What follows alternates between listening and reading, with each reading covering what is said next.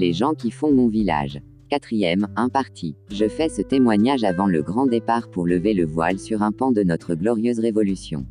Transmettre le flambeau aux générations futures et rendre également hommage à nos martyrs. Bamed Nadir. Les Bamed vivaient en autarcie, une quasi-autonomie alimentaire. Ils possédaient bétail et travaillaient la terre. Des terres arables arrachées aux forêts à la force des bras, qui étaient assez forts et nombreux. Presque rien ne manquait dans le petit village. On cultivait blé, orge et lentilles et vivant de la cueillette des olives et des figues. Chassant les gibiers très abondants, se chauffant au bois de lettres coupées et sciées dans le massif forestier étendu et boisé. Slimane, le sage, le respecté et l'illuminé. Le successeur de l'ancêtre des Bamed. L'aîné de la fratrie, en patriarche, il guidait son petit peuple et renaît sur toute la famille en maître. Il unifia les familles, supprima les dissensions. Il hérita ainsi de la dignité des anciens qu'il transmettra à son tour de père en fils. Les branches de famille s'agrandissaient de jour en jour. Elles étaient solidaires et tributaires les unes des autres. Des notions bien ancrées dans l'histoire des valeurs ancestrales de la société kabyle. L'emplacement d'Igdem, son isolement, sa proximité de la montagne de Tila, avait donné l'idée à Amirouche, le colonel de la Vilaya 3, de l'utiliser comme base arrière tout au long de la guerre de libération nationale. En face des 35 maisons, se dresse majestueusement le mont Tila, imposant et impressionnant avec ses grottes et ses nombreuses caches. Son relief accidenté qui a été d'un apport logistique considérable, un repli idéal des troupes et un indéniable moyen de ravitaillement.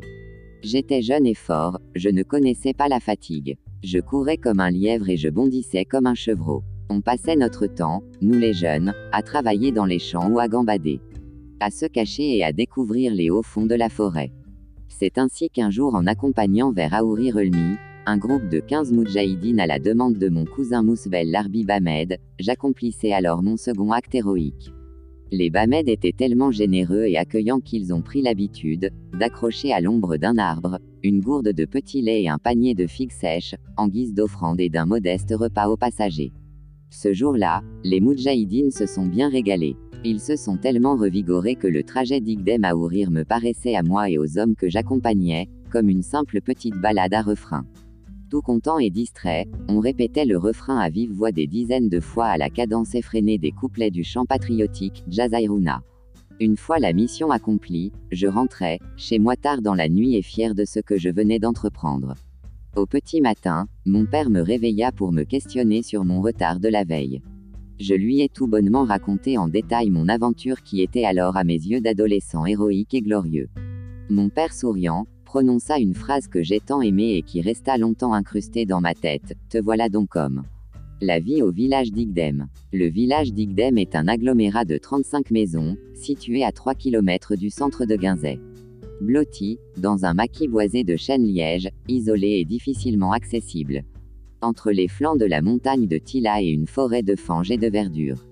Un endroit stratégique invisible au regard. C'est dans ces lieux pittoresques que le doyen des Bamed a élu domicile voilà des siècles, probablement au XVIe. La légendaire histoire des Bamed Camp en remonte dans l'arbre généalogique des Bamed, selon les données de l'état civil de Guinzet, on retrouve sous le numéro 4766, le père fondateur de la famille, prénommé Bamed, aux alentours de 1780 à 1800. Cultivateur de profession. Il s'agit probablement de la première lignée, ou du moins ce que les proposés à l'état civil de l'époque ont pu transcrire. Par conséquent, les dates ne sont qu'indicatives. L'état civil à Guinzet a débuté en 1890. Un lien commun relie les deux grandes maisons des Bamed, Aka Mufela et Aka Mouada, est bien l'ancêtre Areski, 1, 1820, le descendant direct du patriarche Bamed. Il a donné naissance à trois enfants. Bachir 1856 et Saïd 1850 qui seraient à l'origine de lignée d'Akamufela.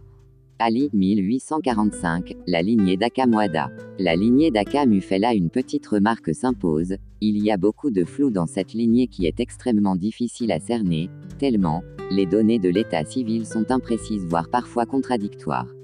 Liazid Wali août 2021